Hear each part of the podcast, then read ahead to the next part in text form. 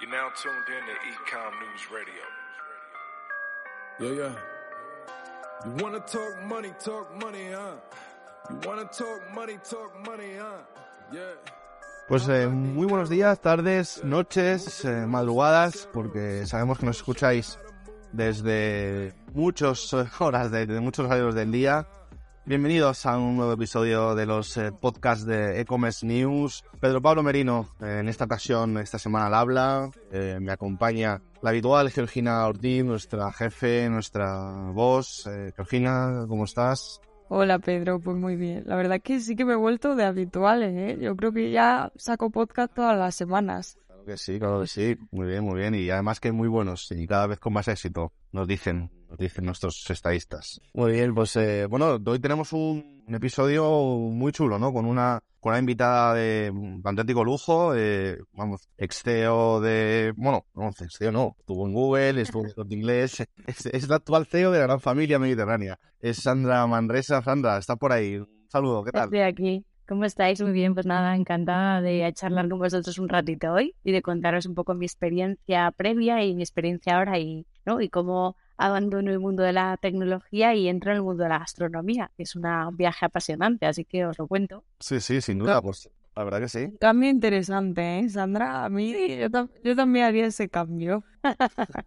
Pues eh, la verdad que como, como decíamos antes, ¿no? Tienes, tiene un currículum de auténtico lujo, ¿no? Am, llevas dos años, ¿no, Sandra? Desde que te incorporaste en 2001 a, a la Gran Familia Mediterránea, ¿no? Ah, que bueno, es un- para los que no conozcan eh, de tanto, pero bueno, es un proyecto de, de delivery multipedido y, y que ya está en varias ciudades en España, que cada vez más además, ¿no? Pero bueno, Sí. son las clásicas, ¿no? Madrid, Barcelona, eh, Málaga, Sevilla, Valencia, Málaga, sí. Valencia, exactamente. típicas.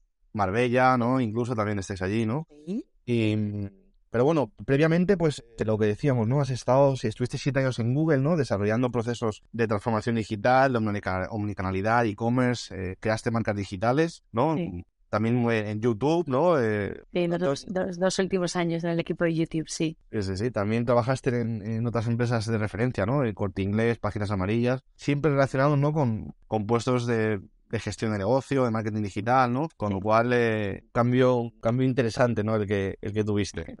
Sí, pues eh, nada, os cuento un pelín, sobre todo el último cambio, ¿no? Que a mucha gente les sorprende porque, bueno, dice, joder, después de tanto tiempo en Google, una empresa tecnológica, eh, la realidad es que yo soy una mujer que vengo siempre del negocio. Eh, desde que empecé eh, mi primer puesto hasta el corte inglés, me ha gustado siempre estar muy cerca del negocio, ¿no? De la toma de decisiones, de la responsabilidad de tener una pía en el delante. Y es verdad que en Google, yo cuando entré, de hecho, a mi mentor en el corte inglés siempre le dije, voy a Google, aprendo y volveré al mundo del negocio tradicional, ¿no? Y efectivamente, pues bueno, así lo he hecho. Em, por eso mismo, ¿no? Porque yo tenía ganas de volver al negocio, de tener responsabilidades de la toma de decisiones, de tener una PNL y una responsabilidad. Y luego, aparte que yo siempre he sido bastante... De hecho, yo me acuerdo cuando me fui de Google, Mm. mucha gente me decía, sabíamos que cuando te fueras de Google te irías al mundo de la moda, ¿no? Por mi pasado también en el corte inglés que lideraba toda la parte de marketing de moda, o al mundo de la gastronomía porque eres muy pesada con los últimos restaurantes que abren, soy bastante foodie y la verdad es que luego os contaré, ¿no? Cómo, cómo llego a la gran familia, que es una, bueno, pues, pues cosas de la vida, si queréis os lo cuento ya. Eh, a través de un, de un fondo de los señores de, de Cafán, eh, me presentan a Javier y Dani porque me dicen, oye, están buscando un CEO para la compañía, échales un ojo, habla con ellos, ¿no? Y yo en ese momento, pues bueno, tampoco buscaba nada, pero, pero conocía a Dani me apetecía un montón tener esa conversación. Total, que me bajo a Marbella a comer con ellos, me cuentan el proyecto que tenían encima de la mesa, que estaba lanzado hace muy poquito, me cuentan eh, todo lo que quieren hacer. La visión de Dani es espectacular. O sea, Dani García, además de ser brutal como cocinero, tiene una visión de negocio que de verdad yo pocas veces he visto. Eh, y luego está acompañado por Javier Gutiérrez, que es el socio del grupo, que lo mismo, que es una persona que viene también de la restauración y que tiene una visión de negocio brutal. Con lo cual, nada, me bajo a Marbella, me invitan a comer y básicamente en el AVE de vuelta a Madrid, pues digo, decido, me voy con esta gente, porque es que, aparte que he comido fenomenal, pero creo que es un proyectazo. Y así viene, ¿eh? De, pues bueno, esas conversaciones que te enamoras del proyecto, que te enamoras de la gente que lo lidera y, y que lo ves clarísimo. Y yo lo vi clarísimo. Así que ya dos añitos llevo ya por aquí. Y Sandra, em, a mí me gustaría saber un poco em, cómo surge la idea de, de la gran familia mediterránea, porque para la gente que nos esté escuchando y no sepa todavía muy bien de qué se trata, porque creo que tenéis un concepto bastante innovador y, y chulo, em, explica un poco cómo surge esa idea y, y en qué se basa este, este negocio. Claro. Pues mira, la gran familia mediterránea es el food delivery de Dani, de Dani García. Todo nace en pandemia eh, porque cuando nos encierran a todos en casa, Dani lo que, lo que piensa es, joder, no tengo ningún delivery de calidad que llegue a mi casa y me traiga a la vez un sushi, una hamburguesa, una pizza, ¿no? Él tiene una familia numerosa en casa y decía, cada vez que tengo que pedir delivery,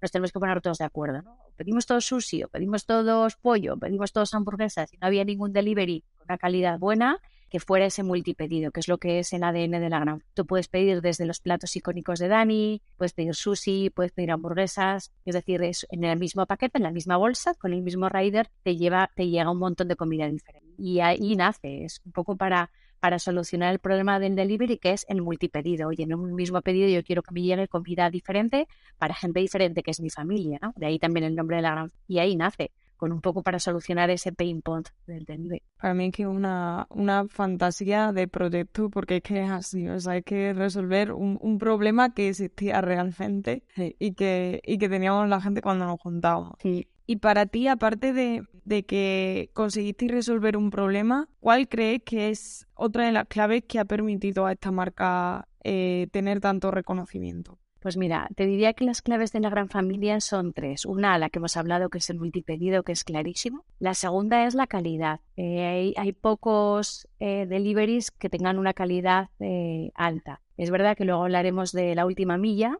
y que yo aunque tenga los pedidos perfectos en mi cocina, si la última milla no es buena, pues es verdad que la experiencia puede ser mala. Pero la realidad es que nosotros, todos los platos que tenemos dentro de la gran familia están pensados para el delivery. O sea, nos hemos sentado con el equipo de innovación de la gran familia, que tenemos una innovación potente, y con el equipo de innovación de Dani, para ver qué platos viajan bien y para hacer platos que lleguen bien al consumidor y que cuando los abras en casa estén buenos, que la calidad esté buena, que los ingredientes sean de primera calidad, que la comida te llene. Pero la calidad entendida como esa alta cocina, que luego hablaremos si queréis, un poco democratizada, ese sería otro de los puntos claves del éxito de la gran familia. Y el tercero, y luego hablaremos también si queréis, porque creo que es algo muy interesante, sobre todo para gente del mundo del e-commerce y tal, que es el lanzamiento de The Gaming Family, que es la marca que lanzamos en febrero del año pasado, dentro de la gran familia mediterránea, en colaboración con los grandes streamers españoles y que nos ha dado muchas alegrías. De hecho, esta marca facturó el año pasado ya dentro de la gran familia casi la que si queréis luego os hablamos, pero resumiría en esos tres, ¿no? El multipedido, que es el ADN de la marca, la calidad y la excelencia operativa que tenemos también por estar la figura de Dani detrás del proyecto. Y tercero, de Gaming Family, que creo que hemos dado con una tecla muy bonita, eh, que luego os contaré más. Yo también teniendo pasado tecnológico, pasado de YouTube, hemos dado con una tecla de crear una marca virtual relacionada con streamers, pero que está teniendo una atracción brutal. ¿Crees que la, la alta comida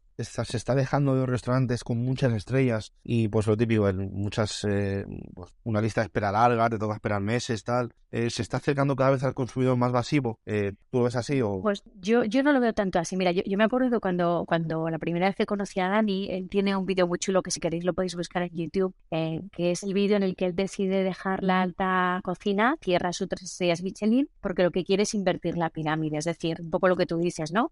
hacer más accesible la alta cocina. Pero no alta cocina en sí, sino democratizar de alguna forma la alta cocina y dar de comer a la gente muy bien y a unos precios mucho más moderados, ¿vale? Eh, cuando creamos la gran familia mediterránea teníamos muy claro que los platos icónicos de Dani de estos restaurantes que no es alta cocina, o sea, no es, eh, no es un smoke room, que ahora tenemos un restaurante con dos estrellas Michelin, pero son los platos icónicos de Dani que están en sus restaurantes, que están en leña, que están en lobito, que están en vivo. Nosotros queríamos tenerlos en el delivery y de hecho los tenemos desde el brioche de rabo de toro que lo puedes comer en vivo, eh, la hamburguesa que le dio sentido a todo, que es nuestra Burger Bull, que puedes comer en leña, esos platos repensados para el delivery los tenemos, con lo cual sí que es verdad que nosotros tenemos esa alta cocina, entre comillas, llevada al mundo del delivery. Es verdad que hay una tendencia hacia ahí, cada vez veis más chefs estrellas Michelin que están apostando por el delivery, pero, pero no creo que sea eh, esto o lo otro, ¿no? Al final la alta cocina está ahí, cada vez hay restaurantes, cada vez es más difícil entrar en ellos y con listas de espera larguísimas, pero es verdad que dar de comer muy bien a la gente por un precio moderado creo que es hacia donde, hacia donde va, ¿no? Hacia donde va un poco la industria y luego donde nosotros estamos posicionados, ¿no? Un precio medio, pero con una muy buena calidad y con platos que te puedes encontrar en los grandes restaurantes. Además de que hemos incorporado otro tipo de productos pues que obviamente no tenemos en los restaurantes. Pero, pero es verdad que hay una tendencia hacia allá, ¿no? No te diría la alta cocina hacia el delivery, pero sí el delivery hacerlo cada vez de más calidad.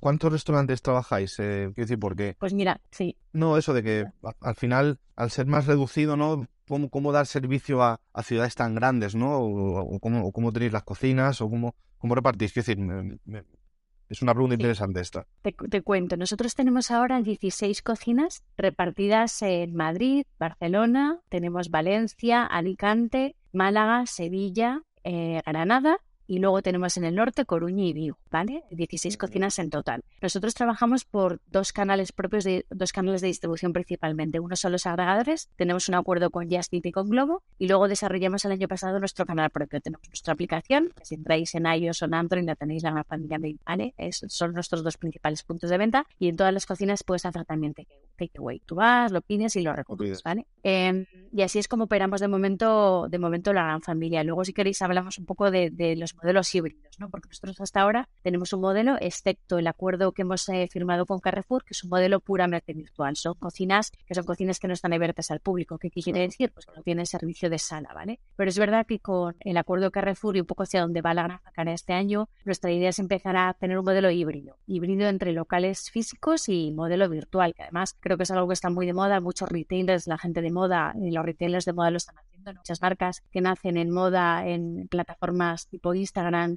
se dan cuenta enseguida que es fundamental tener un punto de vista físico y nosotros con pues nos hemos dado cuenta también. No es algo que teníamos en el roadmap, pero bueno, hemos decidido expandir la parte digital, la parte eh, no física. Y ahora para el 2023 para mí entre las prioridades está empezar a tener ese modelo digital, lo virtual y lo O sea, que habéis empezado por, por tener stand dentro del, del grupo Carrefour, pero ¿tenéis pensado ampliar eh, a otros supermercados esta estrategia? Pues mira, nosotros la, la colaboración con Carrefour eh, es una colaboración súper bonita y la verdad es que está funcionando muy bien. De momento tenemos un punto de venta en San Sebastián de los Reyes, aquí en Madrid, pero es una colaboración que es un poco más global, ¿no? Eh, nace también porque de hecho Carrefour está distribuyendo en exclusiva la salsa Bull, que es la salsa icónica de Dani, con lo cual el acuerdo era un poco global, ¿no? Distribuyes la salsa y además empiezas a tener puntos de venta físicos de la gran familia. Eh, de momento, como os digo, tenemos solo un punto de venta, pero la idea es tener bastantes más con ellos. Es una colaboración de, de que espero que sea de largo recorrido. Eh, Carrefour tiene una capilaridad en España brutal y tiene puntos de venta en un montón de sitios a los que nos gustaría llegar y estamos trabajando súper a gusto con ellos, con lo cual el, stand de Madrid es el primero, espero, de unos cuantos. sobre todo queremos eh, ampliar Madrid, queremos ampliar Barcelona y queremos llegar a puntos, puntos de la mejor. De momento eso es el, el acuerdo que tenemos con ellos y hacia dónde vamos a seguir creciendo y además estamos también pensando en empezar a trabajar puntos de la gran familia físicos, ¿no? Fuera de Carrefour, espacios por restaurantes de la gran familia que tengan cara y ojo. ¿Por qué? Pues porque nos permite dos cosas. Os diría una, tener más reconocimiento de marca. Eh, la cara, la cara, ¿no? Ponerle cara a la marca siempre hace que el consumidor tenga, sea más fácil, ¿no? Asociarte a una marca que tiene ese punto de vista físico, que tiene una cara físico, que tiene unos empleados que te atienden. Creo que ese reconocimiento de marca con puntos de venta físico es, es más fácil. Y luego, el segundo punto es la rentabilidad final, el modelo de negocio de, de las cocinas eh, virtuales es un modelo de negocio que es difícil de rentabilizar. Nosotros estamos en el camino, pero no es fácil. Y creemos que si a ese modelo virtual le añades puntos de venta físico, rentabilizar el modelo de negocio es bastante más. Y una última cosa sobre este tema, Sandra. Eh, por ejemplo, desde Carrefour, ¿también haríais, desde ese stand, también haréis envío, envíos delivery o Sí. única y exclusivamente? Por, por, eso yo soy muy fan del modelo híbrido, ¿no? Eh, de hecho, es una de las conversaciones que hemos tenido siempre con distribuidores de, oye, fenomenal, yo pongo un punto de vista de venta físico para que la gente lo pueda comer on premise en la sala, pero yo, mi modelo de negocio es el delivery, y es lo que yo sé hacer, con lo cual el, el modelo es híbrido. Tiene delivery y lo puedes comer en sala. Hablabas antes de, Sandra, por, por seguir lo que me decías antes de, del tema de los streamings y, y ese nuevo modelo, un modelo que encaja con lo que tú trabajabas antes y YouTube, ¿no? Um, Sí. Es un poco la, la un live, stream, ¿no? Eh, o cosas, o co- ¿cómo, cómo estáis haciendo estas campañas de marketing y, y cómo han impactado y, y qué ideas tenéis en este sentido? Porque sí que es verdad que muchos streamers, eh, pues, de hecho, se ve que tienen mucha publicidad de, de, de empresas similares, ¿no? De, de delivery. Por al final, el consumidor de ese tipo, claro, es que el consumidor de ese tipo de, de contenido es muy de pedir, ¿no? Eh, de pedir muy delivery, claro. Total. Efectivamente, ¿no? Nosotros, eh, a diferencia de otras marcas, el acuerdo con los streamers es un acuerdo súper bonito. Luego os contaré la parte de la repercusión, la parte más marketingiana, pero os cuento primero la parte de la ideación. Sí, sí, sí. Eh, es- esto no va de ponerle una cara a una hamburguesa. Esto va de, de una sesión conjunta. Es decir, los, lo bonito de este proyecto es que los streamers están sintiendo esta marca como suya. Pero es que además es suya. Es decir, ¿cómo, cómo empieza? Imaginaros. Nosotros nos sentamos con Rubius, Vegeta o Willy, que fueron los primeros que entraron a formar parte de la gran familia, y tenemos primero una sesión con ellos y con Dani en la que les preguntamos, oye, ¿cuál es vuestra comida favorita? ¿Qué os gusta? ¿Qué nos gusta? Eh, y ellos nos cuentan. Oye, me acuerdo perfectamente con Rubius que decía, oye, a mí me gusta mucho la estética asiática, la estética japonesa, eh, me gustaría tener una hamburguesa pero que respirara mundo asiático. ¿Cómo podemos hacerlo? A partir de ese momento que ellos nos cuentan lo que quieren y lo que les gustaría hacer y que nos cuentan ideas locas, porque a veces es verdad que muchas de las ideas locas luego se pueden llevar a la práctica más o menos, luego nosotros con, con Dani nos sentamos y ideamos y ellos vienen a las cocinas y los prueban, pero los prueban, eh, los prueban, los modifican, quiero más picante, quiero menos, quiero dos hamburguesas, quiero una, es decir, es un proceso de ideación conjunta con ellos. Entonces es muy diferente a un patrocinio de una marca oye, pon la cara, ¿no? A, este patrocinio, es un patrocinio puro, a esto no, esto es un menú que es de ellos, que lo hemos diseñado para ellos y con ellos. Entonces es, muy diferente. Con lo cual la implicación de los streamers eh, os diría que es bastante mayor, porque al final no deja de ser su menú. Es mi menú, es el menú que yo quiero y es el menú que quiero que mi comunidad. Yo, como os decía, los dos últimos años de mi vida en Google estuve en el equipo de YouTube y era muy consciente del poder que tenían los streamers, pero la realidad es que hasta que no me he enfrentado a, este proyecto de The Gaming Family, no he visto de cerca cómo ese poder de prescripción eh, se pasa al poder de negocio. Es decir, nosotros, eh, lo que os decía, el año pasado esta marca de Gaming Family facturó casi 5 millones de euros, pero es que de un mes para otro, cuando lanzamos la marca, nos multiplicó la facturación por dos. De hecho, eh, la web se cayó, se me cayeron los servidores, las cocinas no daban abasto, tuvimos que cerrar con Just con Globo porque no podíamos servir. O sea, el, poder de venta que tienen los streamers es brutal. Y es brutal en este caso porque yo creo que lo que están contando a, su, a sus comunidades es algo que es muy suyo. Esto no es hecho, no un acuerdo con una gran marca y es un patrocinio, no, no, es que esto es, es mi hamburguesa, es que esto es mi poke, es que esto es mi helado, que es lo he hecho yo con esta gente y es mío y es lo que a mí me gusta. Entonces ahí es donde creo que está la diferencia. Por eso cuando mucha gente me pregunta, oye Sandra, campañas de marketing, digo, pero si es que el marketing mejor es ellos mismos comiendo sus menús en directo, que no hago marketing con The Family. Es los chicos haciendo sus, ¿no? Jugando y haciendo sus streamers, sus streamings y comiendo sus menús. Sí, para mí esa es la mejor campaña de marketing, la mejor campaña de publicidad que puedo hacer.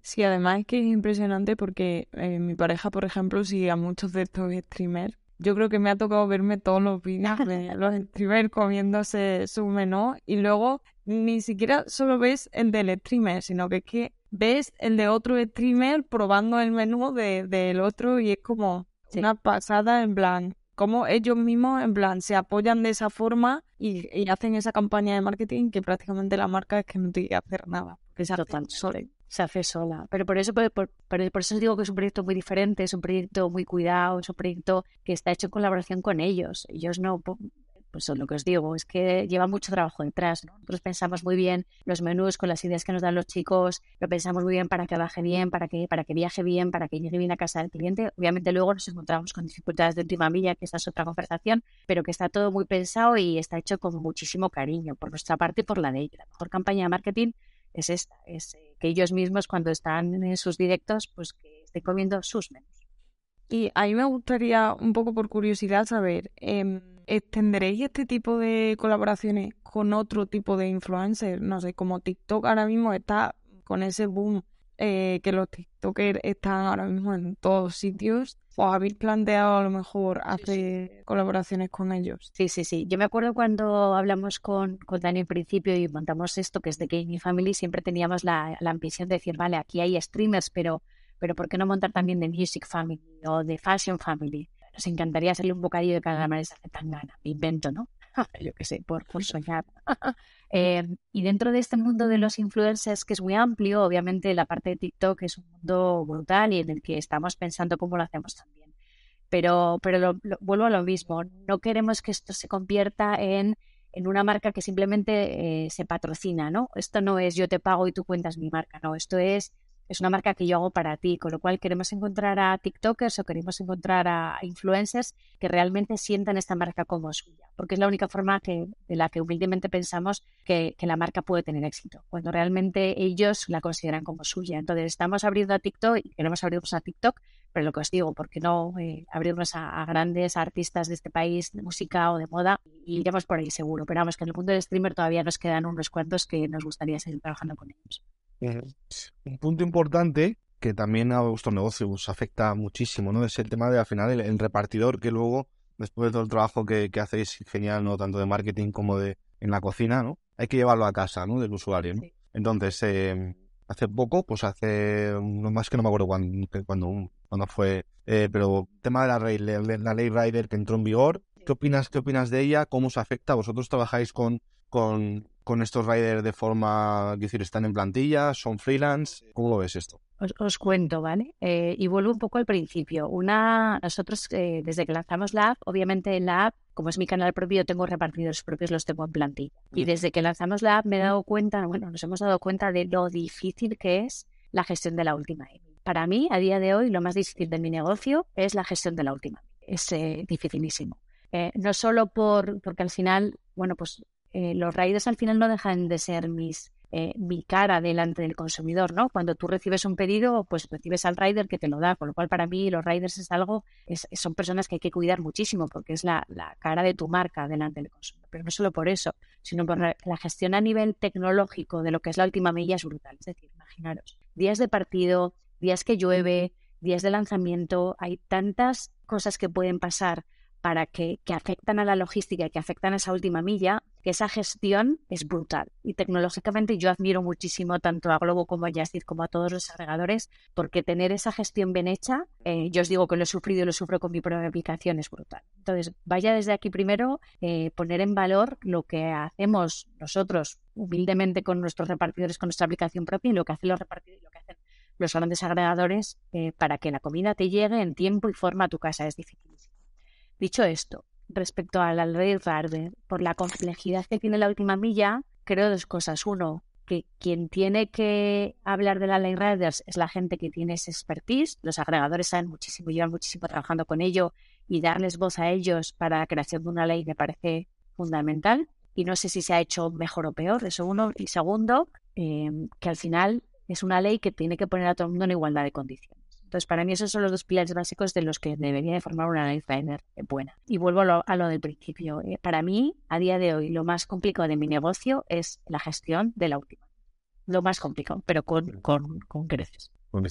Bueno, y mm, Sandra, eh, no podemos perder la oportunidad, ya que te tenemos aquí, de, de hablar un poco del papel de la mujer en este sector, ya que pronto se acerca el, el 8M y es una fecha realmente importante para, para nosotras, eh, sobre todo para las mujeres que trabajan en el sector tecnológico, ya que hay veces que se vuelve un poco complicado nuestro papel en, este, en estos sectores. Y además, yo creo que tú nos puedes aportar una visión muy con una gran perspectiva porque perteneces a Global Advisor en How Women, bueno, eres Global Advisor en How Women Live, una comunidad global con sede en San Francisco, donde hay 14.000 mujeres, creo que son más o menos, que desempeñan puestos de liderazgo en empresas y creo que esto te permite tener una visión bastante amplia de, de cómo se sienten las mujeres en, este, en estos sectores. Y me gustaría conocer un poco eh, cómo sientes tú que,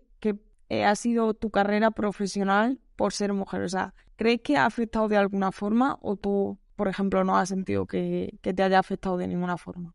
Me encanta este tema, para que te voy a decir lo contrario. Y es algo además en lo que estoy muy cercana, eh, no solo por, porque participo en How We Lead, sino porque además durante mi época en Google lideré eh, dentro de Google una iniciativa muy bonita que se llama Women Up, que es un poco, oye, dentro de, empresas tecnológicas como Google, pues eh, cómo hacer que las mujeres tengan acceso a puestos directivos más rápido. Yo te diría que he tenido muchísima suerte porque mi experiencia personal nunca he sentido que tuviera menos oportunidades por ser mujer.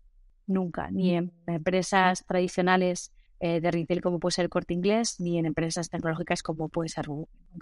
Nunca he, sentido esa, esa, esa falta de oportunidades. Es verdad que, me lo he currado. O sea que al final pues eh, hay que echar horas y hay que trabajar y, a veces la conciliación es, es, muy difícil. Es difícil para mí, es difícil para todo el mundo, eh, pero no he tenido esa sensación de, falta de oportunidades. O sea, las oportunidades estaban ahí para mí, estaban ahí para mis compañeros varones y, había que aprovecharlas. Entonces, no he sentido esa falta de oportunidad. Es verdad que ahora, fíjate, ahora estoy encontrándome, me encuentro en, época en épocas de mi pasado en la que muchas veces soy la única mujer en la mesa. Y, eso está dándose mucho, no solo en el mundo tecnológico, pero fíjate, en el mundo, por ejemplo, de, de, la gran, eh, de los grandes fondos de inversión, se da mucho que hay muy pocas mujeres. Entonces, y en el mundo de la gastronomía, eh, a niveles directivos, pues tampoco hay muchas. Entonces, me encuentro muchas veces que soy la única mujer en la mesa. Eso, eso es verdad. Y eso es una realidad. Para mí, una de las prioridades en mi vida profesional, una vez que he accedido a puestos directivos,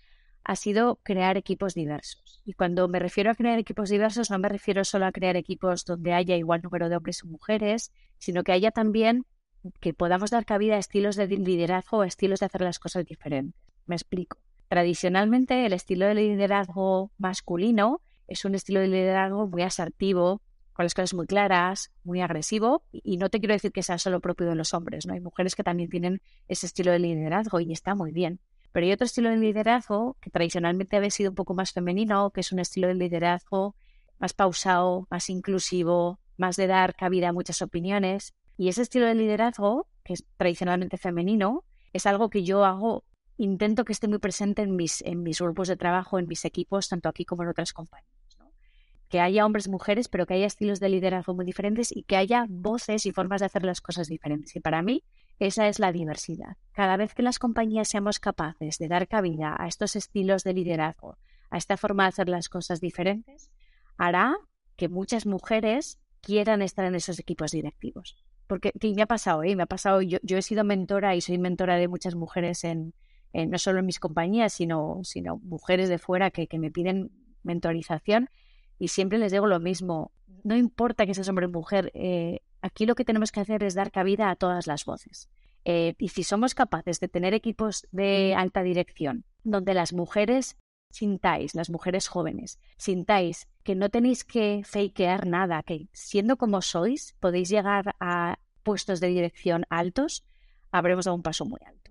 Yo, yo he tenido muchas mujeres que me decían, pues Sandra, yo te admiro porque tú estás arriba y, y porque has liderado equipos y porque has llegado muy alto. Y yo siempre les digo, yo he llegado hasta aquí siendo como soy y muchas veces no he llegado por ser como soy. Yo me considero una líder eh, cercana, inclusiva, transparente que me gusta mucho trabajar desde, estas, desde estos valores. Y si las mujeres que tradicionalmente tenemos estas formas de trabajar, vemos que hay mujeres arriba con esta misma forma, va a ser mucho más fácil que lleguemos, porque tradicionalmente siempre veías arriba gente que era muy agresiva, muy asertiva. Yo como mujer decía, yo no quiero llegar ahí porque no quiero ser como ellos, tradicional. Pero cada vez veo más mujeres arriba, incluso hombres que tienen esta forma de liderar.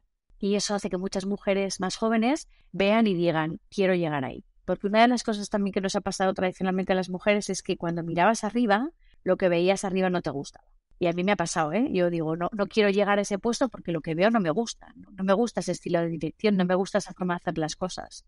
Y ahora que ves otros estilos de liderazgo, otros estilos de, dirección arriba, eh, creo que cada vez más mujeres miran arriba y dicen lo que veo, me gusta y quiero luchar para llegar hasta. Es, es, es al final una clave que muchas claves que nos estén escuchando pues pueden, pueden tener en cuenta, sin duda.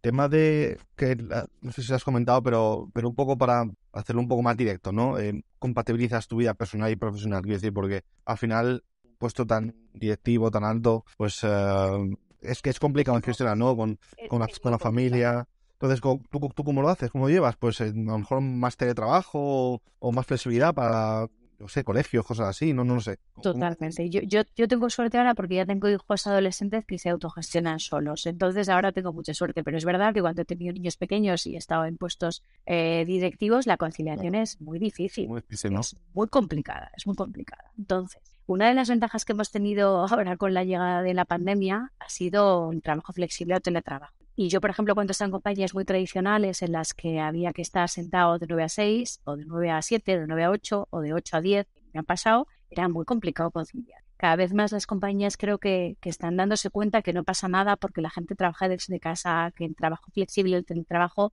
no implica que seamos menos rentables. De hecho, yo recuerdo en Google que teníamos muchos estudios y hay muchos estudios ahí fuera que te dicen que el teletrabajo al contrario hace que las personas seamos mucho más productivas porque vas trabajas de forma mucho más feliz. Yo recuerdo haber mentido en mis compañías tradicionales porque decía, oye, es que tengo que llevar a mi hijo al médico y como no me atrevía, pues tenía que, que, que, que mentir, ¿no? Y eso es horrible. Entonces, para mí la conciliación fácil no es, no lo va a ser nunca, pero hablo de conciliación de mujeres y de hombres. O sea, que los hombres también son padres y también tiene padres a los que tienen que cuidar. O sea que al final la conciliación, si la, si la enmarcamos dentro de un punto de vista femenino, creo que nos estamos haciendo muy mal favor. La conciliación es de todos. Los teletrabajos, las jornadas flexibles, todo eso hacen que sea más fácil. Aún así, la fórmula mágica pues no existe y es difícil ¿eh? y es complicado y es cuando tienes niños pequeños o gente que no tiene niños pero que oye pues que tiene padres a los que tiene que cuidar o que o que al final necesitas tiempo para ti que también el tiempo para nosotros es muy importante muchas veces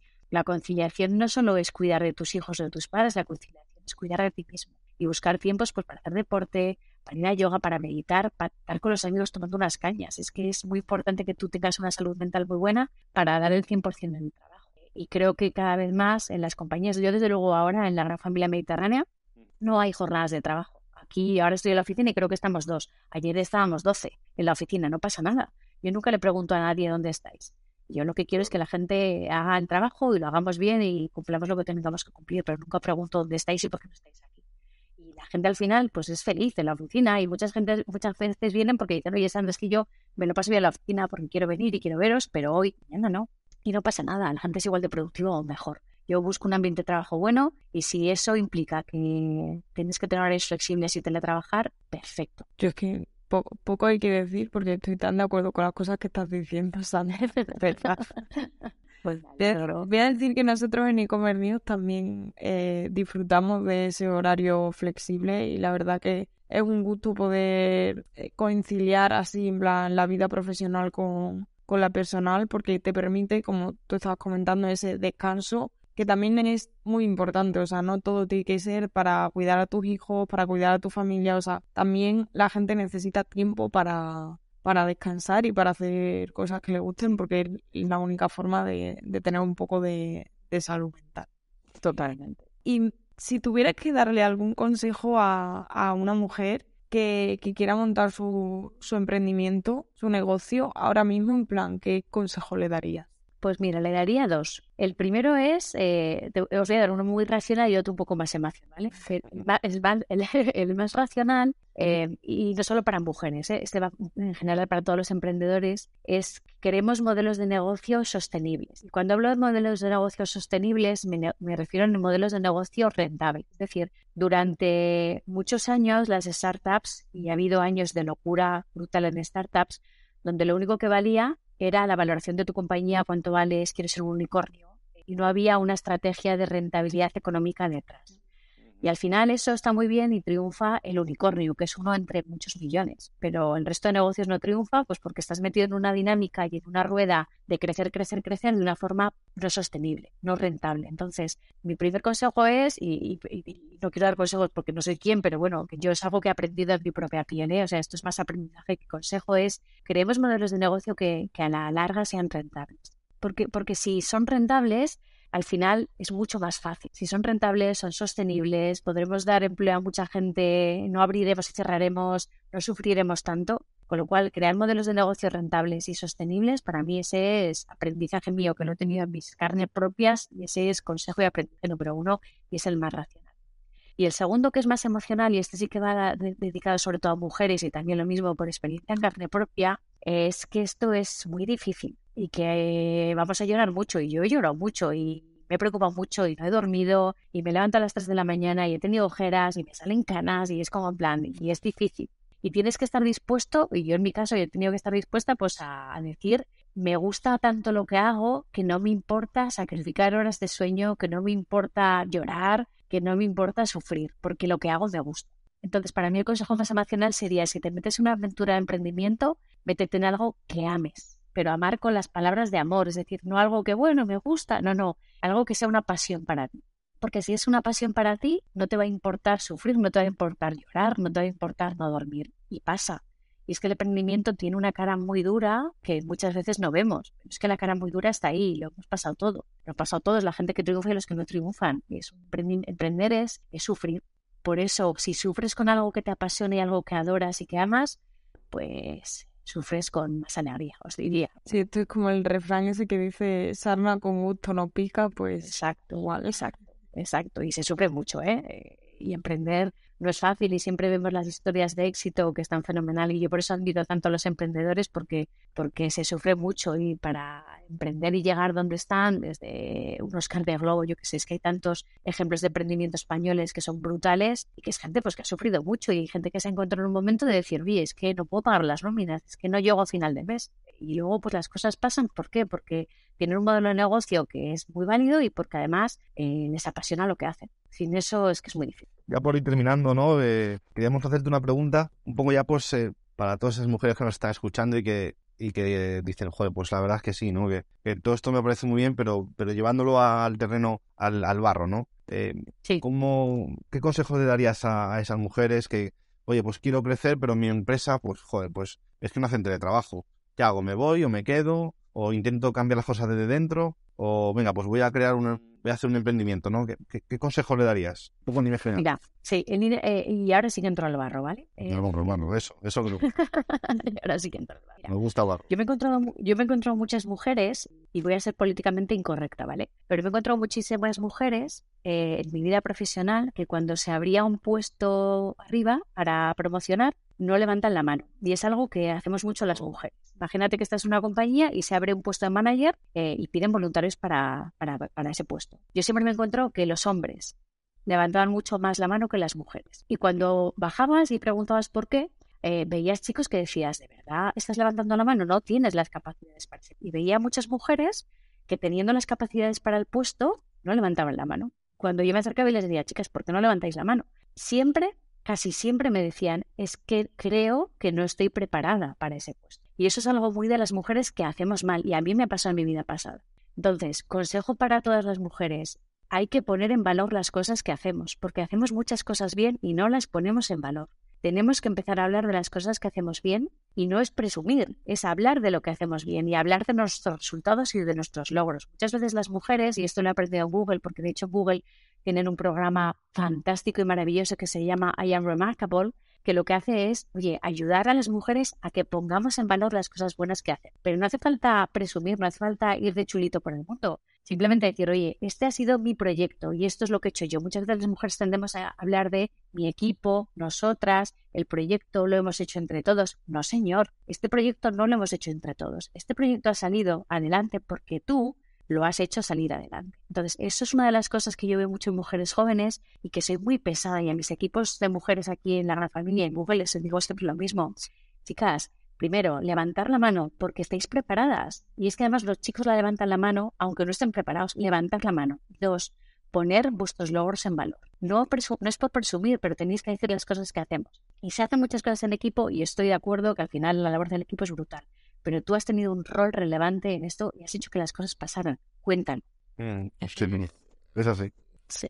Ah, yo, la verdad que me siento identificada con algunas de las cosas que dices, porque al final estás hablando de mujeres jóvenes y, y yo entro en ese target perfectamente. Bueno, pues eh, Sandra, para terminar, a mí me gustaría, y ahora ya con más curiosidad todavía, conocer un poco qué objetivos tienes para el 2023, pero tanto a nivel profesional como, como personal. ¿Qué objetivo te has puesto? Pues mira, para el 23 yo tengo tres objetivos que me gustaría hacer, como la gran familia, ¿vale? Y luego os cuento a nivel personal. Eh, hacer más grande de Gaming Family con la llegada de nuevos streamers, TikTokers y demás, y eso es una aventura muy interesante, muy divertida, ese sería uno. El segundo para mí es eh, seguir con el acuerdo con Carrefour y poner más puntos de venta físico en Carrefour. Y el tercero, lo que os decía, de abrir puntos de venta físico, porque creo que ahí es donde vamos a encontrar el perfecto de rentabilidad de negocio. A nivel profesional. Y a nivel personal, pues aprovechando que, estamos cerquita el Día de la Mujer, pues yo también tengo retos internos de, trabajar mucho con las mujeres que tengo en los equipos para que, para que estén felices en el puesto de trabajo, os diría uno. Y luego ya a nivel personal, pues, eh, pues que mis hijos adolescentes pues sean buena gente. Tengo un hijo que está en la universidad, una hija que va a entrar a la universidad y para mí es, da igual lo que estudien, da, igual dónde lo estudien o cómo lo estudien, pero para mí lo importante es intentar pues que sean buena gente y educarlos en, eso, en que sean buenas personas, que el resto luego la vida eh, pasan muchas cosas y para mí eso es, es un valor fundamental en la vida. Así que ni tanto ni tampoco, ¿no? Eso no lo tengo fácil, pero ahí voy. Pues sí, además la etapa de la universidad que yo mm, la recuerdo bien cercana es una etapa bastante, bastante complicada porque es ahí el, el último salto antes de la vida profesional y tiene muchos retos, la verdad. Así que nada, educarlos y a prepararlos para eso, para la vida que les espera y que sean adultos, eh, bueno, básicamente. Pues eh, Sandra, ha sido un auténtico placer haber podido hablar contigo, la verdad. A mí me has inspirado, así que al menos este podcast ha servido para, para inspirar a alguien. Espero que la gente que nos escuche también se pueda inspirar escuchándote y, y espero que volvamos a hablar en un futuro, la verdad. Seguro que sí. Cuando tenga más novedades de la gran familia os contaré y encantada de compartirlas con vosotros. Ha sido un placer hablar con vosotros un ratito. Muchísimas gracias, Sandra. Ha sido, la verdad, que muy interesante. Espero que, le- que les haya gustado a todos nuestros oyentes y, y muy, la verdad que inspiradora esta charla para mí. No. Pues, Georgina, yo creo que podemos eh, ir eh, despidiendo el episodio de hoy. ¿No te parece? Sí. Pues, Así eh, que hasta la próxima, ¿no? Hasta la próxima semana y que tengáis un, un buen día, una buena madrugada, una buena tarde, porque nos escucháis, sabemos que en diferentes momentos del día. Así que hasta la próxima y os mandamos un saludo. You wanna talk money, talk